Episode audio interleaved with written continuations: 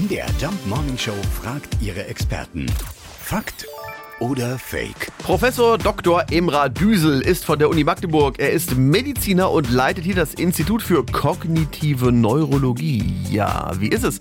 Macht uns Kaffee jetzt wach oder nicht? Kaffee macht tatsächlich wirklich wach. Es ist tatsächlich so, dass es sich primär auf die Wachheit auswirkt und letztendlich die äh, Fähigkeiten im Gehirn verbessert, die davon abhängen, dass man wach ist. Und dieser Effekt lässt sich am besten zeigen, wenn man schlecht geschlafen hat oder müde ist. Dann ist der messbare Effekt von Kaffee am größten. Darüber hinaus kann es zu einer vermehrten Adrenalinfreisetzung führen und hat eine Reihe von anderen Effekten auf Herz, Kreislauf und Nierenfunktion. Tatsächlich ist es so, dass ähm, zwar der akute Konsum die Wachheit verbessern kann, aber wenn wir regelmäßig regelmäßig und viel Kaffee trinken, hat das eine Reihe von Auswirkungen, die das dann langfristig wieder zunichte machen können. Äh, zum einen kann Kaffee messbar die Schlafqualität verringern. Das heißt, paradoxerweise werden wir uns dann morgens müder fühlen, wenn wir zu viel Kaffee tagsüber trinken. Und ähm, es ist auch so, dass der Körper eine chemische Gegenreaktion hervorrufen kann, so dass es tatsächlich dazu führen kann, dass wir mehr konsumieren müssen, um den gleichen Effekt zu erreichen über die Zeit. Also, der Kaffee am Morgen macht erstmal tatsächlich wach.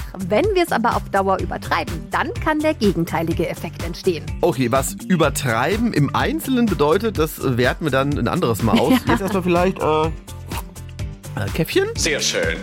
Ein Kaffee wird uns gut tun. Fakt oder Fake? Jeden Morgen um 5.20 Uhr und 7.20 Uhr in der MDR Jump Morning Show mit Sarah von Neuburg und Lars Christian Kade.